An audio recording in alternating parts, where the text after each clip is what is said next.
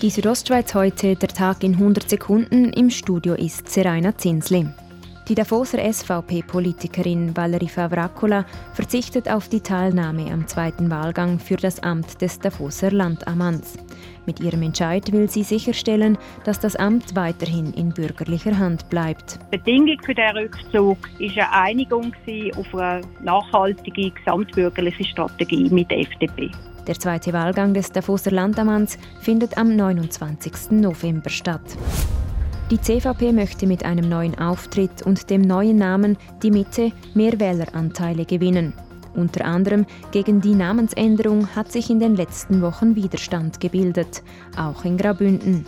Parteipräsident Gerhard Pfister sagte dazu: CVP Kanton Graubünden bleibt völlig frei, ob sie weiterhin CVP will heißen oder ob sie den neuen Namen will annehmen. Da haben Kantone vier Jahre Zeit.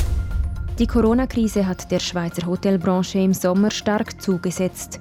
Während die Schweizer Städte zu den großen Verlierern zählen, entwickelte sich der Tourismus in den Bergkantonen prächtig.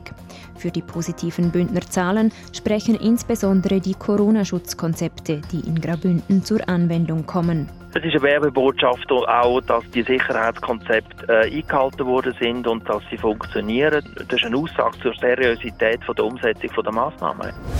Der Snowpolo World Cup, der jeweils Ende Januar in St. Moritz stattfindet, wird um ein Jahr verschoben.